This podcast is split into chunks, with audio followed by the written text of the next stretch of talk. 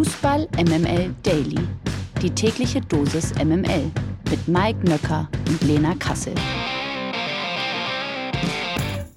Einen wunderschönen guten Morgen. Es ist Donnerstag, der 8. Dezember. Ihr hört Fußball MML Daily. Das freut uns sehr und ich begrüße auch an diesem Morgen natürlich, selbstverständlich, den einzigen Mann, den ich in mein Herz geschlossen habe. Guten Morgen, Mike Nöcker.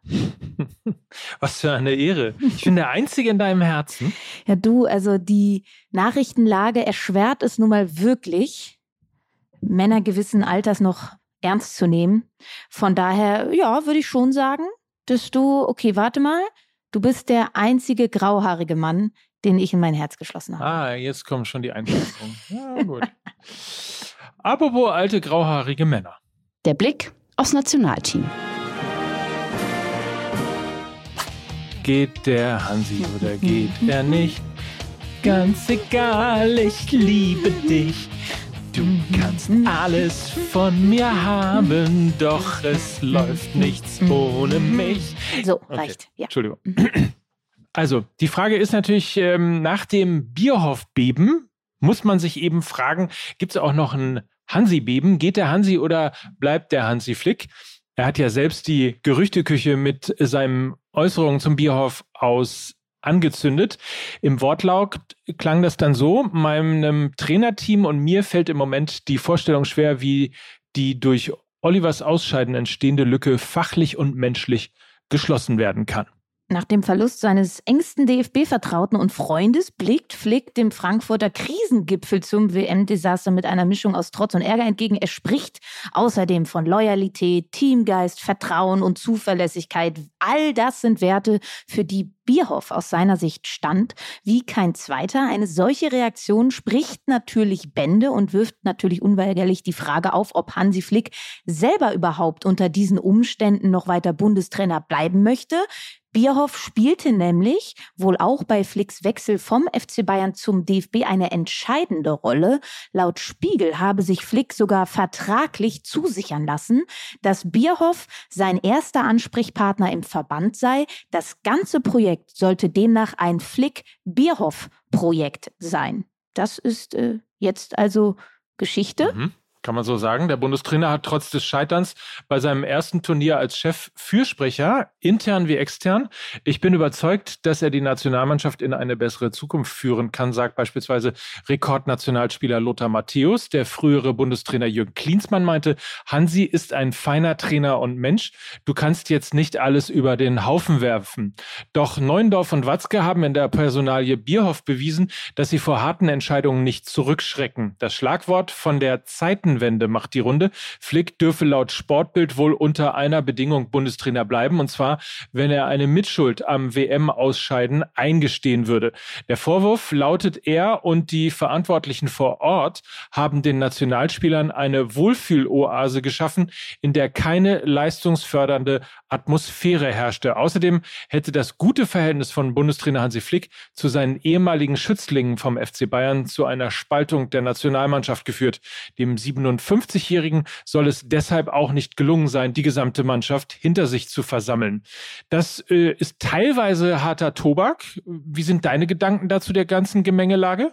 Ja, ähm, harter Tobak, da hast du natürlich äh, recht. Äh, es soll wohl zu Unmut geführt haben, allen voran dieser Wechsel von Goretzka für Gündogan im ersten Spiel gegen Japan. Das soll wohl ein Harmoniewechsel gewesen sein. Mehrere Spieler hätten sich darüber beschwert, ähm, Antonio Rüdiger, Marc-André Testegen, Kai Havertz, ähm, dass eben die FC Bayern-Stars, wie es ja auch Neuer und Müller sind, trotz teils schwacher Auftritte eben überhaupt gar nicht erst zur Debatte standen. Das hat sie sauer gemacht und auch ja, wenn man sich daran erinnert, im Vorfeld des Turnieres hat ja auch Maximilian Arnold ähm, gesagt, dass ähm, es vielleicht an der fehlenden Lobby liege, dass er eben nicht berücksichtigt wurde.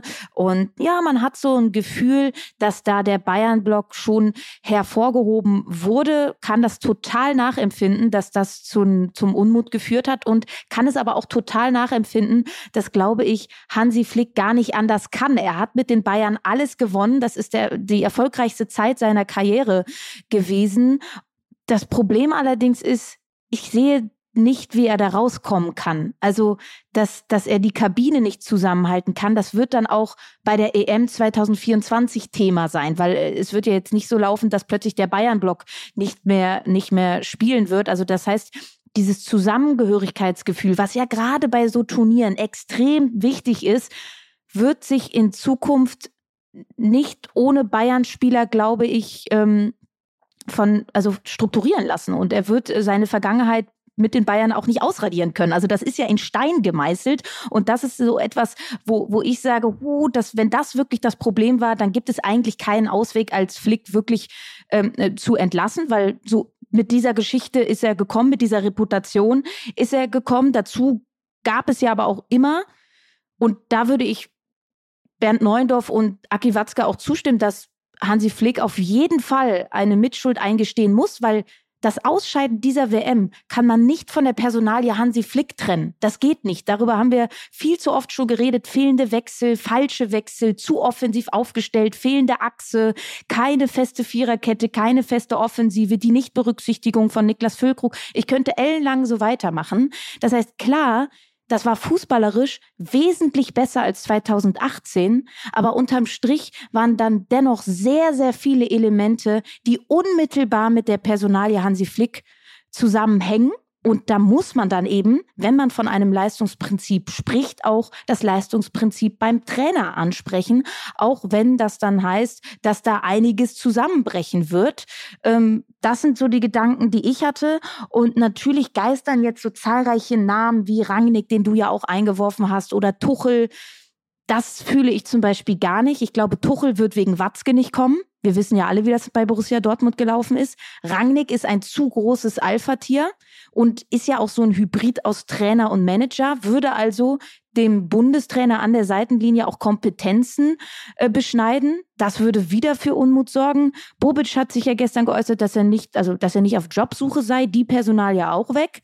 Und Sammer fühle ich irgendwie nach seiner Tätigkeit bei Borussia Dortmund, wo eben auch eine schlechte Kaderzusammenstellung und fehlende Mentalität seit Jahren Thema ist, auch nicht wirklich qualifiziert für die DFB äh, 11. Also irgendwie qualifiziert sich keiner Meinung, meiner, meiner Meinung nach, außer Jürgen Klopp. Das wird aber schwierig. Tja, Lena, eins kann ich dir sagen, du hast den richtigen Riecher gehabt, denn gestern gab es ja die Krisensitzung in der DFB-Zentrale. Am Ende rauschte Hansi Flick kommentarlos davon. Erst kurze Verunsicherung, dann die Erlösung er bleibt. Zitat, wir sind gemeinsam der Überzeugung, dass die Europameisterschaft 2024 im eigenen Land eine große Chance für den Fußball in Deutschland darstellt. Unser Ziel ist es, dieses Turnier sportlich erfolgreich zu gestalten. So wird zumindest der DFB-Präsident Neuendorf zitiert.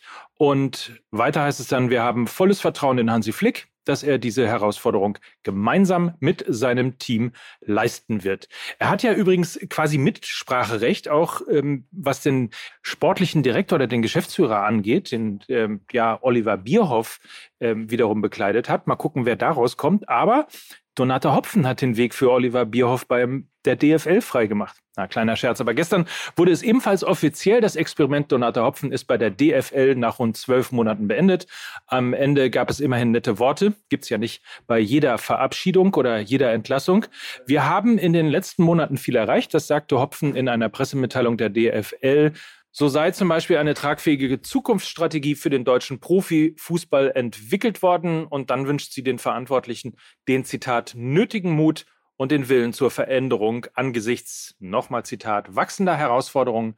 Ich gehe in dem Bewusstsein, die richtigen Dinge angestoßen zu haben. Und auch von Hans-Joachim Watzke gab es nette Worte. Er ist ja der Aufsichtsratsvorsitzende der DFL. Er dankte der 46-Jährigen mit den Worten, sie hat mit ihrem Blick von außen kommend wichtige Impulse für die Bundesliga gesetzt.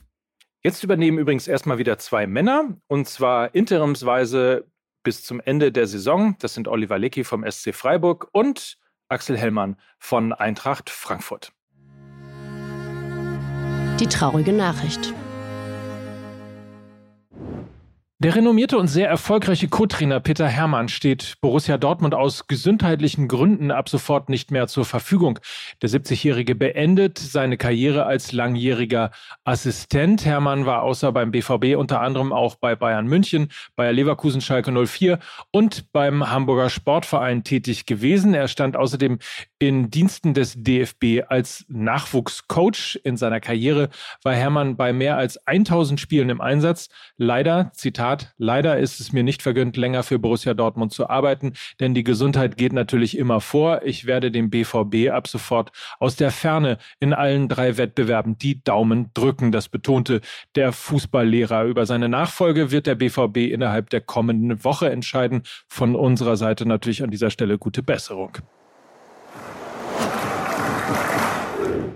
Der erste aus der goldenen belgischen Generation beendet nach dem WM-Debakel seine Nationalmannschaftskarriere. Eden Hazard wird fortan nicht mehr Teil der Roten Teufel sein. Der 31-Jährige absolvierte 126 Länderspiele und war lange das Aushängeschild des Teams und galt als Sinnbild einer großartigen Generation in Belgien. Nun beendet er seine internationale Karriere mit den Worten, heute wendet sich ein Blatt. Danke für eure Liebe. Danke für eure unver gleichliche Unterstützung. Danke für all das gemeinsame Glück seit 2008.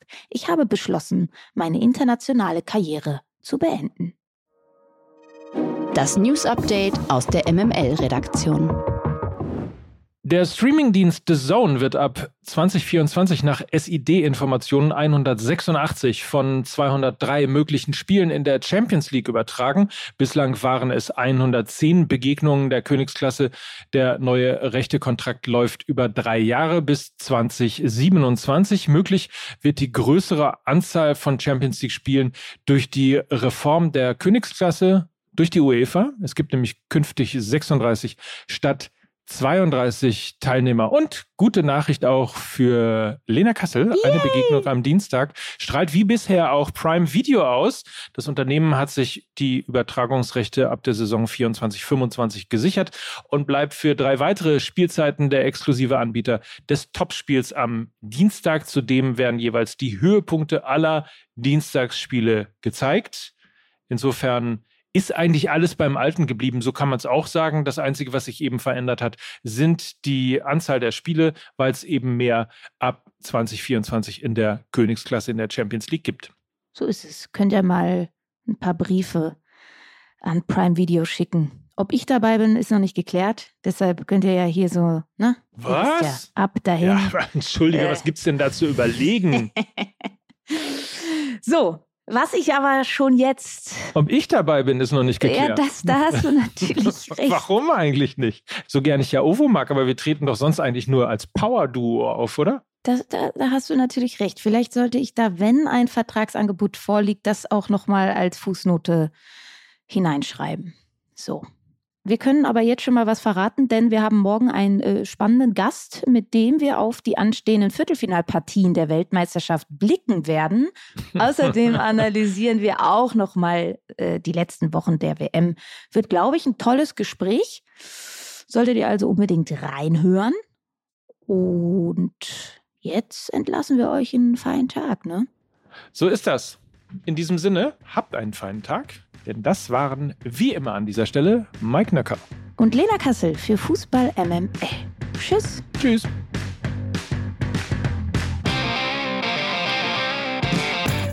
Dieser Podcast wird produziert von Podstars bei OMR.